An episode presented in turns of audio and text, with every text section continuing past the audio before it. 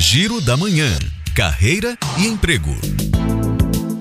O Tribunal de Contas da União abriu novas vagas para o programa de estágio 2022. A ideia é contratar universitários da área de tecnologia da informação de todo o Brasil. Os aprovados vão trabalhar como desenvolvedores de sistemas web. Os interessados podem se inscrever até o dia 28 de março. As obras assistenciais Irmã Dulce abriram seleção para contratação de educador físico. Os candidatos devem ter interesse em trabalhar na área de saúde mental. Os currículos deverão ser encaminhados por e-mail. O endereço é recrutamento irmandulce.org.br. A CAPES abriu seleção para o programa de bolsas para pesquisa em parceria com a Fundação Alexander von Humboldt, na Alemanha. O programa busca aperfeiçoar a qualidade profissional e acadêmica de pesquisadores brasileiros com atividades em instituições de ensino e pesquisa estrangeiras. Você encontra detalhes sobre o edital de seleção no Instagram da CAPES,